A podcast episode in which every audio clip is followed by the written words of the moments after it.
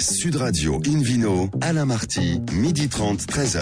Bonjour à toutes et à tous, bienvenue à bord de ce numéro 796 d'Invino depuis la création de l'émission en 2004. J'appelle que nous sommes la seule émission de radio au monde en langue française à 100% dédiée à l'univers des vins et des spiritueux. Nous sommes en public et délocalisés au restaurant Bar à Vin Nicolas à Paris, en cœur de Paris d'ailleurs, au 31 place de la Madeleine.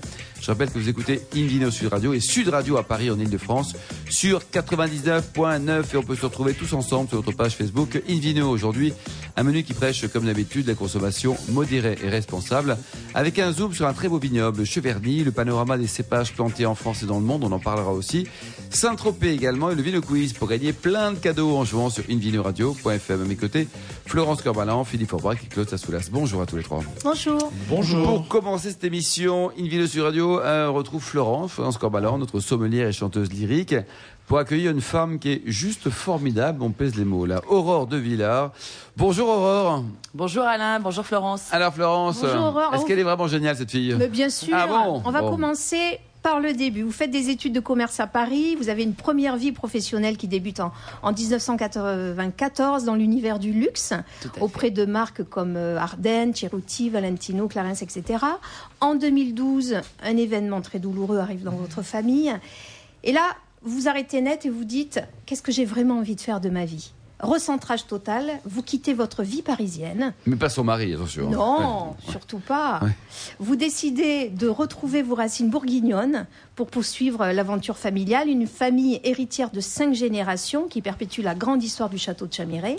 Votre famille a fait le pari de travailler ensemble et ça continue encore aujourd'hui. Alors, en quelques mots, quelle est l'histoire de ce château de Chamiret Alors, déjà, en fait, le, le- le revirement s'est créé en 2002 et pas en 2012, donc euh, dix ans plus tôt. J'ai dit ça- 2012, ah pardon. Oui, non, non, mais, grave, 2002, Elle fait tellement jeune, Aurore. 2002, euh, effectivement, un événement, euh, la mort de ma mère, Mm. euh, qui euh, nous a transmis tous ces domaines à mon frère et moi. Et là, euh, bah, euh, ça a été euh, un vrai choc et du coup une vraie remise en question. Et je me suis dit, bon, ben finalement, ma vie, euh, j'ai envie d'en changer et de revenir vers mes racines et de, et de perpétuer l'affaire familiale. Donc ça, ça a été vraiment... Et je, suis- je suis repartie à Dijon, reprendre mes études des études assez euh, assez générales euh, sur le vin et j'ai plongé euh, j'ai plongé dans les domaines euh, où je travaille aujourd'hui avec mon père et mon frère. Donc Et il y avait au départ Chamiret, il y a eu d'autres domaines ensuite, Aurore. oui, hein. alors le Chamiret, qui est à Mercuré, donc sud de la Bourgogne, au cœur de la côte chalonnaise, c'est vraiment le berceau de la famille. Et, et c'est de là que tout est parti. Et puis, Il y a combien d'habitants à Mercuré euh, Ah, à cinq 1200, près, ah. 1200, 1200, ouais. 1200 euh, les, les bonnes années. Ouais. Mais pour, pour revenir à, à- à- à tous ces domaines, chacun a son propre caractère, mais ils sont tous conduits avec le même esprit, c'est ça? Voilà, exactement. C'est un peu comme les enfants d'une même famille ou les cinq doigts d'une main, je ne sais pas. Mais en tous les cas, pour nous, c'est très important de garder l'ADN de chacun de ces domaines, puisqu'on en a en côte chalonnaise, Mercuré, Givry, et puis aussi un autre en côte de nuit, le domaine des, Par- des Perdrix que mes parents ont repris en 96, donc euh, à 80 km au nord de Mercuré, avec euh, des terroirs très différents, euh, forcément, des climats très différents, et, et- et une façon aussi de... de de, de- enfin des pinots qui finalement sont proches et pas très proches de la côte chalonnaise. Donc et aussi pour nous donc, très le, domaine de la Ferté pour tous les. exactement Voilà. le domaine de la Ferté en côte chalonnaise à Givry, à côté du château de Chamiret.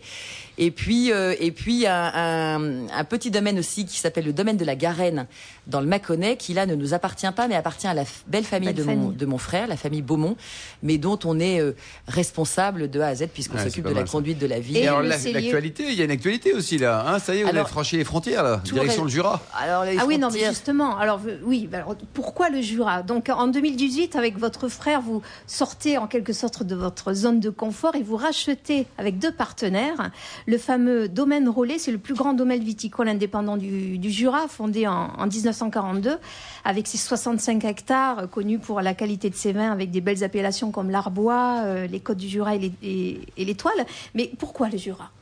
Alors, d'abord avec mon frère Amaury, ça nous titillait depuis quelques années de, se, développer nos affaires et d'aller voir un peu ailleurs euh, et, et de s'y frotter, et aussi peut-être aussi de créer quelque chose qui soit euh, propre à notre génération. C'est-à-dire qu'on sait la chance qu'on a, on a reçu tout un tas de, de, de, de valeurs, on a reçu un, un patrimoine euh, qu'on cherche à fructifier, à transmettre à notre tour à nos enfants.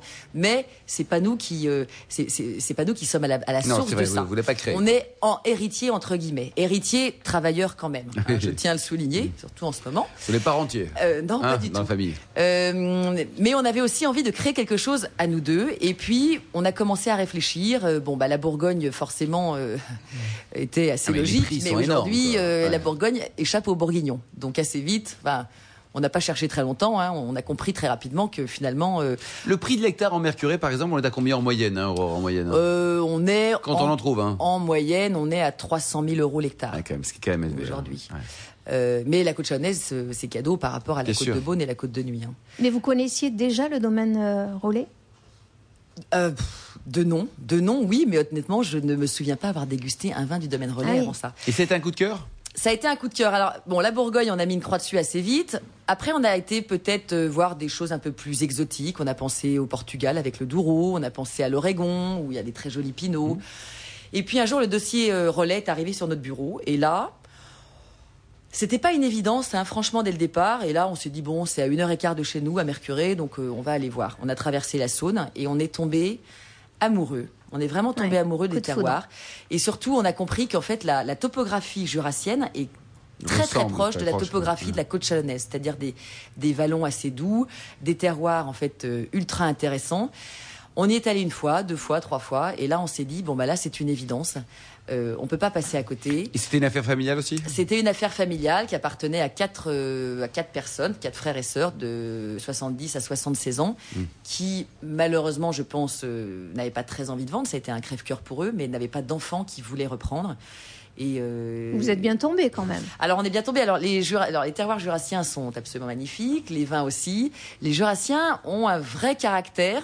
Euh, on dit que les bourguignons en ont un, mais alors je pense que le jurassien est C'est encore. pire. euh, bah, le jurassien, en plus d'être terrien Hmm. et montagnard. Montagnard, donc, euh, Eh ouais.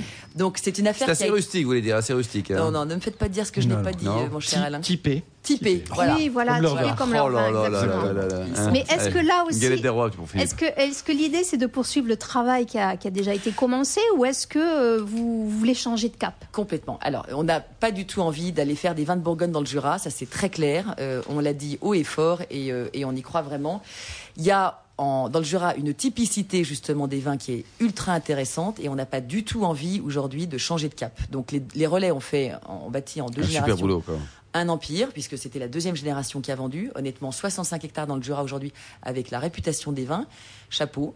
Mm. On leur a dit, et, et nous on veut perpétuer. Enfin, on, en fait, on est dans une tradition aussi, euh, et on a envie de perpétuer tout ça. Je, je dis que c'est la- c'est l'évolution sans la révolution. Et là, on sort de, de tout un tas de salons puisque c'est la saison en ce moment, et j'ai été assez euh, étonnée, assez scotchée en fait euh, de l'intérêt, de l'engouement Ouais, des consommateurs. Gens pour le. Jura. Et le cépage d'ailleurs roi dans cette région, c'est. Alors, le cépage roi, c'est le savagnin pour Très le bien. Et puis, euh, merci, c'était un test, Alain. Oui, bien sûr.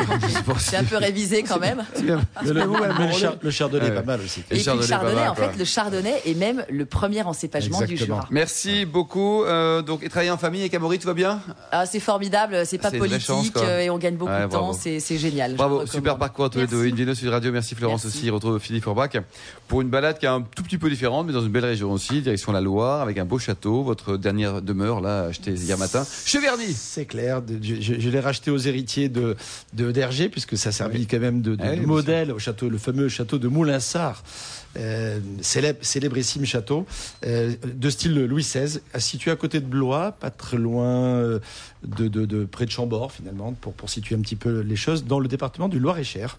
Et dans ce département-là, euh, il n'y a pas que de la boue et des dîners à faire éventuellement le samedi soir avec des amis, euh, mais il y a surtout de très jolis vins originaux. Le Cheverny en fait partie et le cours Cheverny, j'en parlerai légèrement après, est aussi très intéressant. Alors Cheverny, c'est non seulement une commune, mais c'est aussi une appellation d'une 525 hectares en tout, qui produit euh, beaucoup de vins blancs élaborés à partir de chardonnay. On y revient, hein, c'est quand même un cépage qui est légion dans pas mal d'endroits, mais agrémenté ici du cépage local qui est quand même le chenin euh, et d'un autre cépage qui est le sauvignon. Et les trois trois cohabitent extrêmement bien. Le chardonnay Donc ce sont le les gras, assemblages, Philippe, c'est ça? Exactement, le, le gras, la matière, le chenin, cette touche de, de fraîcheur et cette petite pointe un peu d'amertume en finale qui donne un, un- soupçon de longueur incroyable, et le sauvignon qui est ce côté attirant euh, et, et- et séducteur euh, de, ce cépage aromatique.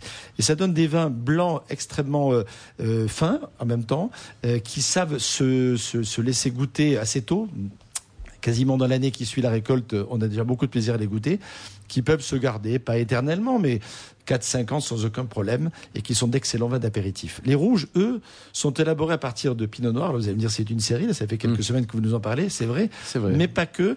Mais j'avoue qu'en ce moment, j'ai un petit fait pour ce cépage. On peut les associer au gamay, qui donne un peu plus de, allez, de virilité un peu au vin. Et deux autres cépages qui manquent pas de virilité aussi, puisqu'on a des cabernets, francs et sauvignon. Et surtout le côte, qui est le fameux Malbec du sud-ouest, ou l'Auxerrois, comme à Cahors on le cite Eh oui. mais qui pourtant est dans son nom originel le Côte et qui euh, est CO avec un accent circonflexe T à la fin. Qui donne de la couleur, de la matière, et qui franchement est un vin qui, qui là aussi sait euh, à la fois séduire au bout de 2-3 ans, mais qui sait aussi euh, patienter. euh, Il faut les déguster années. jeunes, Philippe, ou ils ont un potentiel de garde tant en blanc qu'en rouge Alors, dans les deux cas, on peut les goûter. Je, je, je l'ai, je l'ai rappelé rapidement, Ouais, mais c'est- rapidement, euh, c'est-à-dire dans, dans, les, dans la- l'année ou des deux, trois ans qui suivent.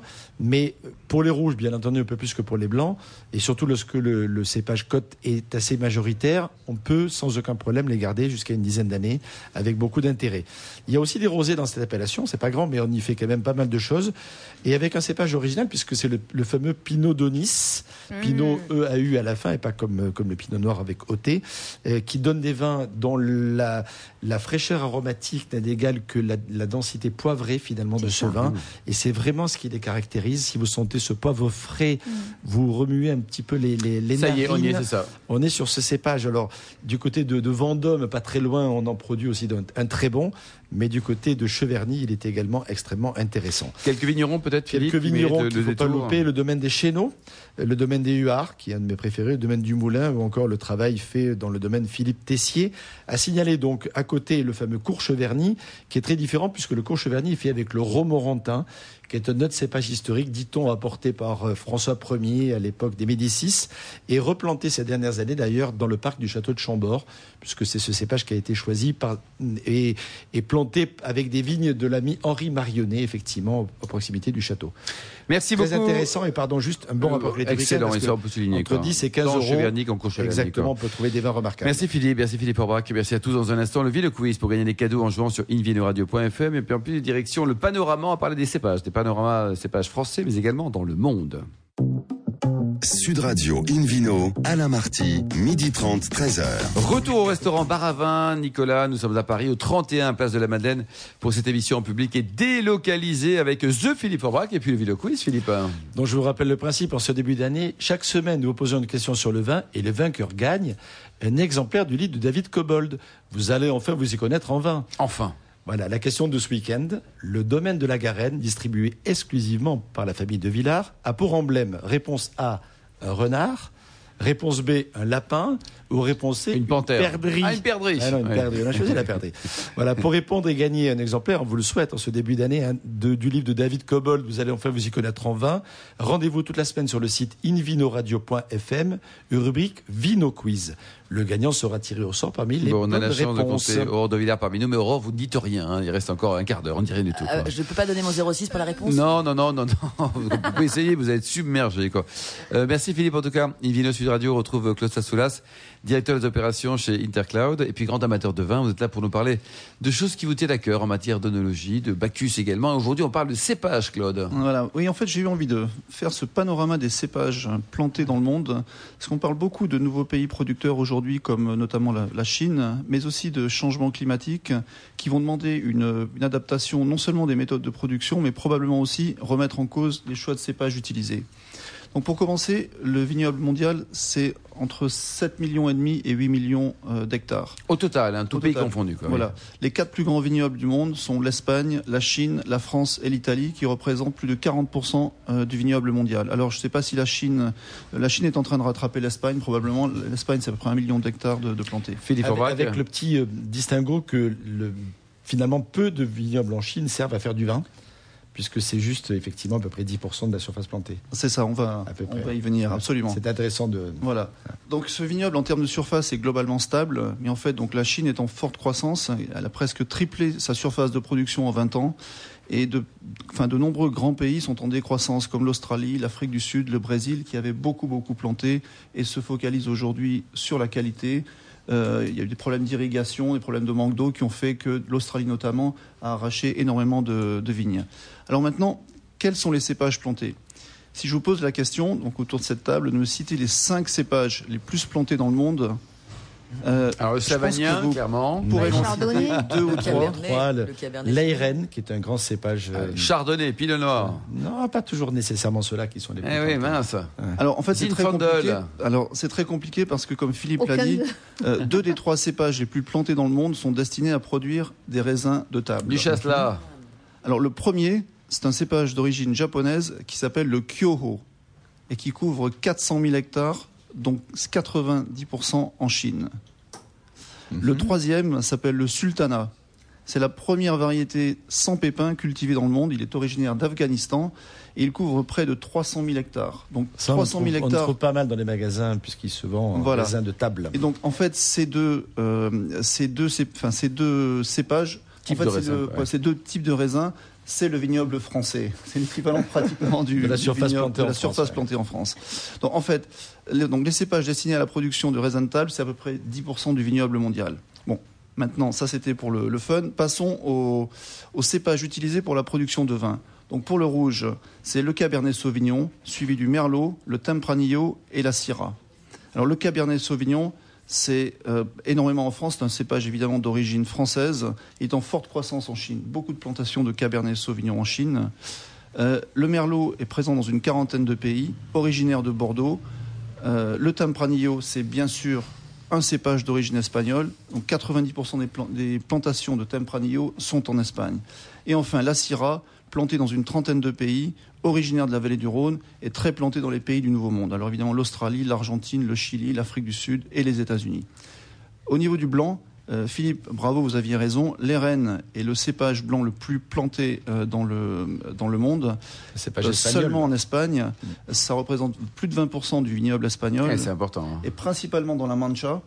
Euh, et en fait, c'est un vin de, il sert à faire des vins de table, mais surtout des vins destinés à la distillation. Le brandy de Jerez est fait Ah oui. principalement euh, à base de. Mais c'est un à bon cépage quand même, Philippe, parce que généralement quand on distille, c'est que c'est pas terrible, non? C'est un cépage assez producteur qui donne, euh, qui donne résultat moyen en termes de qualité de vin, mais extrêmement intéressant pour la distillation.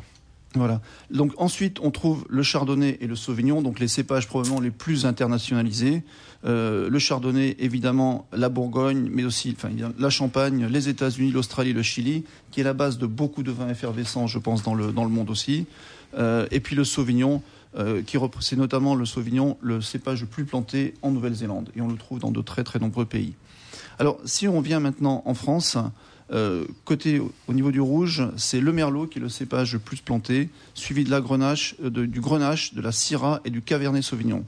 Pour les blancs, alors à votre avis, dites-moi, L'uni blanc. l'uni blanc, bravo. Et là encore, c'est le vin, c'est le vin qui sert à faire notamment du cognac. En Charente, En, voilà, en, en Charente. Euh, donc, il représente un tiers des plantations de cépages blancs en France. Ensuite, on retrouve le chardonnay et le sauvignon, donc des cépages beaucoup plus classiques dont on a parlé tout à l'heure en Bourgogne, dans la Loire et puis dans le, Jura. Alors, en termes d'évolution, ces dix dernières années, euh, des cépages comme le carignan et le gamay sont en forte baisse, euh, alors que la syrah et le merlot ont progressé, mais aussi et surtout en fait des cépages secondaires comme le caladoc ou le marcelan qui, euh, qui chacun sont plantés sur plus de 5000 hectares en France, que, Ah oui. ce que, ce que j'ignorais, mais aussi des cépages locaux comme évidemment le Malbec dont on a parlé, et puis le Tchakarel ou le Nielouch. Il y a des en- cépages à la, en à la en mode, hein, Philippe Forbach, hein, par période. Il y, a des- il y en a qui ressortent un peu, là, qui hop. Il y a des cépages qui à la mode. disparaissent on- parfois après. et On, on en parle régulièrement. Il y a des cépages aussi qui, qui sont nécessaires à l'équilibre des vins. Mm. On retrouve d'anciens cépages aujourd'hui avec l'évolution du climat qui sont extrêmement utiles, notamment pour éviter les degrés d'alcool trop importants. Claude? C'est ça. Et puis bon, c'est aussi la, fin, la remise au goût du jour de certains cépages, je pense, dû à, euh, enfin des, euh, enfin, par exemple, je pense à la, à la Corse que je connais un petit peu. Il y a énormément de nouveaux, de vieux cépages qui sont plantés à nouveau. Euh, qui enfin, dont on ne parlait Et ça, pas c'est hein. Le, pour Bian- nous, le Bianco amateurs. Gentile, par exemple. Voilà, et puis ça participe aussi à la, enfin, à la, à la réputation du, du vignoble. Exactement. Euh, donc ça, je trouve que c'est, enfin, c'est une très bonne chose. Euh, ensuite, donc comme je le, comme je disais, on, a, on assiste à une petite recomposition du paysage, donc des, des cépages. Il faut pas oublier qu'il faut quand même de nombre, enfin, 4, 5, 6 ans pour, euh, pour, euh, enfin, à la vigne pour produire du, du vin. Donc je pense que l'arrivée de nouveaux producteurs, le réchauffement climatique et ses conséquences, du et puis la remise cours, au jour, à Ouais. jour de, de certains cépages vont faire que ça va changer petit à petit. À suivre, merci beaucoup Claude Sassoulas. Indino Sud Radio retrouve euh, le grand sourire de Florence Corbalan, euh, sommelière et chanteuse lyrique, avec aujourd'hui une balade à Saint-Tropez. hein. C'est Oui. ça, vous avez envie d'y aller là hein? Ah oui, Ouais. j'ai envie, puis alors, Bon. je vais vous raconter une histoire euh, géniale. Euh, donc nous sommes sur la presqu'île de Saint-Trope, Saint-Tropez, pardon, dans la plaine des, des Salins. Ah, Philippe. Et Claude, Saint-Trope, Saint-Trope. Elle se la pète. Euh, la presqu'île est une avancée du massif des Morts dans la mer Méditerranée, dans le Var, entre le port Grimaud et la croix Valmer. C'est bien de situer euh, l'histoire. Maintenant, le personnage principal s'appelle Laurence Berlemont. C'est une jeune ingénieure agronome et œnologue qui commence à intervenir sur quelques domaines de la côte euh, à l'époque. Et, et tout part d'un projet immobilier sur cette presqu'île. Huit lots sont à vendre et chacun comporte une ancienne vigne abandonnée. Alors l'histoire commence en 2000 par le coup de fil d'une Anglaise qui avait fait l'acquisition d'un des lots en question. Elle a entendu parler de Laurence Berlemont et elle lui demande de s'occuper de ces deux hectares de vignes, mais qui sont dans un état déplorable. Alors, ma foi, c'est une belle opportunité pour cette euh, jeune onologue de 28 ans. Elle accepte de prendre ces vignes en fermage.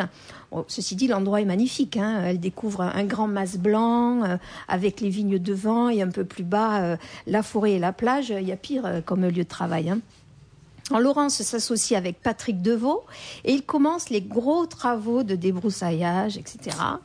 Et contre toute attente, la vigne ressuscite et les raisins deviennent beaux. Oh, quelle belle histoire. Et ouais, et c'est pas terminé. Cendrillon. Ça commence à se savoir et petit à petit, les propriétaires des autres lots demandent eux aussi à ce que Laurence Berlemont prenne leur vigne en fermage. Alors, elle se retrouve donc responsable de huit parcelles du fameux projet immobilier qui, du coup, n'est plus d'actualité. Ce qu'elle ignore, c'est qu'avec ces différents fermages, elle a reconstitué l'ancien domaine de Jacques Angelvin. Est-ce que vous vous rappelez de Jacques Angelvin? C'est des parrains de la, de eh la côte. ouais. hein. Alors on y arrive. Mmh. C'était un animateur radio, mon cher Alain Marty. Et acteur de cinéma, né en 1914 à Marseille, il était connu des, des gens de la nuit, c'est un flambeur. Et dans les années 55-60, il commence à avoir de sérieuses dettes. Donc, le sachant, les caïds de la French Connection Mmh. le draguent et il devient une mule. Une mule, ce sont ceux qui font passer l'héroïne depuis Ah oui. Marseille jusqu'aux États-Unis. Sauf qu'il se fait euh, attraper en 62 par la police des stupes à New York parce qu'il débarquait avec sa Buick dans laquelle il avait caché 52 kilos d'héroïne ouais, ouais, dans la carrosserie. Ah oui. Non, mais ça a fait un grand bruit. hein. Et après, il a été libéré en 67. Il est devenu agent immobilier. et Puis il est décédé en 78. Et Collectionneur de euh, voitures, enfin, il a fait des choses. quoi. Gérard Houry s'est inspiré de cette histoire pour Ah faire oui. le, le, le Cornio en Le Cornio, bien sûr. 1964. voilà. Avec le Et diamant, alors, comment il s'appelle ce diamant là Pour en revenir à ce domaine de Jacques Angelvin, il a été vendu puis découpé en huit lots, comme je vous disais, à son arrestation. Donc aujourd'hui, le domaine est donc reconstitué. Il est devenu la ferme des Lys, un domaine de 8 hectares planté avec du rôle pour les vins blancs, avec du cabernet sauvignon, du tibourin et du grenache pour les rosés et le rouge. Donc euh, concernant les vins, Florence Berlemont et Patrick Deveau prêtent une attention particulière aux vinifications pour créer des grands vins destinés à la gastronomie. Et même selon les années, certaines cuvées, certaines cuvées ne seront pas gardées parce qu'elles ne correspondent pas à la qualité souhaitée. Alors pour les avoir dégustées euh, dernièrement, là, j'ai compris que cette femme euh, maîtrisait le cépage rôle comme personne. On peut dire qu'il a le rôle principal. Oh Oh yeah C'est rare en Provence hein, parce qu'en général on travaille beaucoup le, le rosé et en quantité. Là, elle pousse le rôle au maximum de sa maturité pour voir ce qu'il donne et elle arrive à créer de grands vins et à tous les âges. Elle était vraiment au bout de ce que ce cépage pouvait faire. C'est une réelle euh, réussite. Euh, ce qui est intéressant, c'est que ce cépage a une belle acidité, même à maturité. Donc je décerne, je décerne l'Oscar à toutes ces cuvées. Le blanc Ferme d'Hélice 2017. Excellent. Mais oui, mais attendez, c'est un assemblage de rôles cueillis en trois fois, à trois niveaux de maturité différents, ce qui en fait un vin complexe avec des notes de fruits exotiques euh, véridiques, hein, je l'ai goûté, et de fleurs séchées. C'est génial. Merci beaucoup Florence Corbalan, merci également à vous Claude Assoulas et Philippe Aubrac. Fin de ce numéro d'Invino sur Radio. Pour en savoir plus, rendez-vous sur sudradio.fr, invinoradio.fr ou sur notre page Facebook Invino. On se retrouve demain à 12h30 précise hein, pour une nouvelle émission. Toujours en public et délocalisé, nous serons au restaurant Bar à Vin Nicolas à Paris, au 31 Place de la Madeleine. Au menu notamment le domaine de la Bégune à, à Bandol, excellente maison, la mention XXO pour le cognac et puis une belle réflexion qui va tous vous passionner. On va parler de sexe et de vin. Voilà, voilà. D'ici là, on se calme. Excellent déjeuner. Restez fidèles à Sud Radio. Et surtout, n'oubliez pas, respectez la plus grande des modérations.